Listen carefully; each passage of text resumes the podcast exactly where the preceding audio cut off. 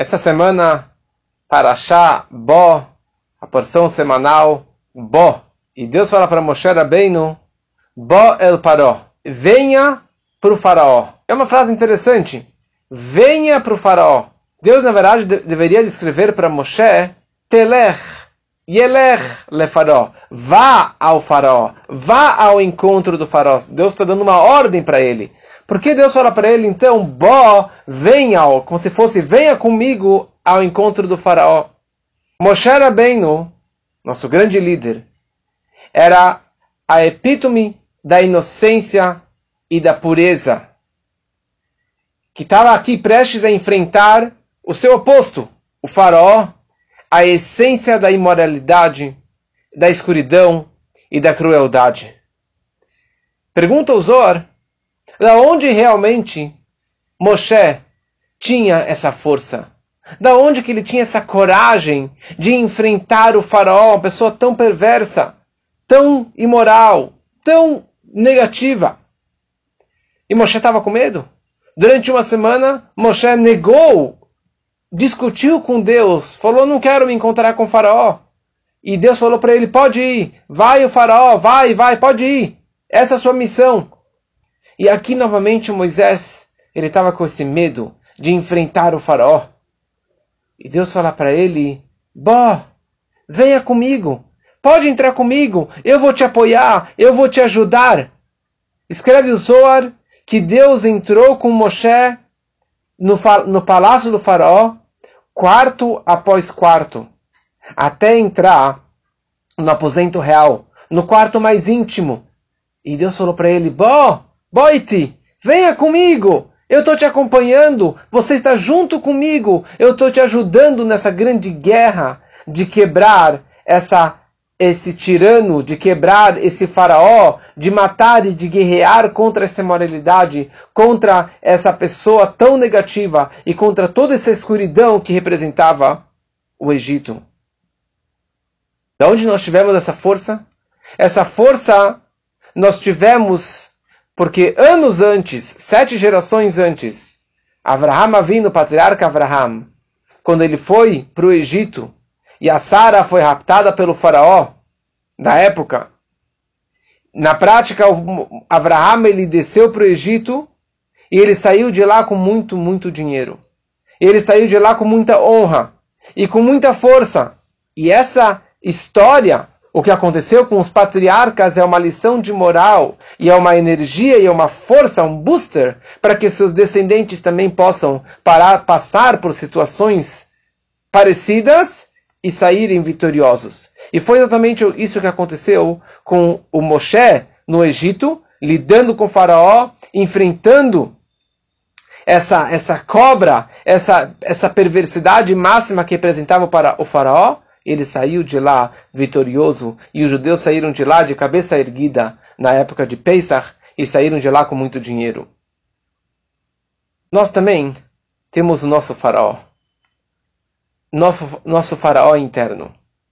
Por um lado, nós temos, cada judeu tem uma faísca de Moisés, de Moshe Rabbeinu dentro de si, que é essa alma divina que nos dá força para lidarmos com os faraós, com as dificuldades e com os tiranos e com os perversos do nosso dia a dia. E esse faraó está representado também no nosso Yeserará, no nosso instinto negativo. Cada pessoa tem sua má inclinação e os seus testes, as suas dificuldades da vida, os seus vícios negativos. Como lidar com isso? Como você passar por essas dificuldades. É muito difícil. Eu tenho medo. Deus fala para a gente, Boel Paró, venha comigo, porque eu estou contigo o tempo todo. Essa alma judaica, esse pedaço de Deus que está dentro de cada pessoa, isso ajuda e dá força para ele, para que ele possa lidar com essa grande dificuldade. E por isso está escrito, Tânia Besov Bergimel Denidá, está escrito no comecinho do Tânia, que consta no, no, no Tratado de Nidad, no Talmud, que Mashbi'in oto tehit tzadik, ve'al tehirasha. Toda alma, antes que ela desce para esse mundo, fazem-na jurar sejas um tzadik, um justo, e não sejas um perverso. E a grande pergunta, o que, que adianta a minha alma jurar lá em cima antes de descer para esse mundo tão escuro, com tantas dificuldades? O que, que adianta tudo isso? Mashbi'in vem de shvuá, de juramento. E se você inverte o pontinho da letra Shin, você tem a letra Shin, que é com pontinho do lado direito, e você tem a letra Sin, que é com pontinho do lado esquerdo. E a gente sabe que na Torá não tem pontuação. Então, ao invés de ler Mashbi'in, você pode ler Masvi'in, de Vesavata, de satisfazer. No momento que fazem a alma jurar lá em cima, sejas um justo, estão dando força e energia, estão satisfazendo esta alma para que ela tenha toda a força e toda a energia, sim, para ser um tzadik, e não ser um perverso, e pelo menos ser um Benoni, como consta no começo do Tânia.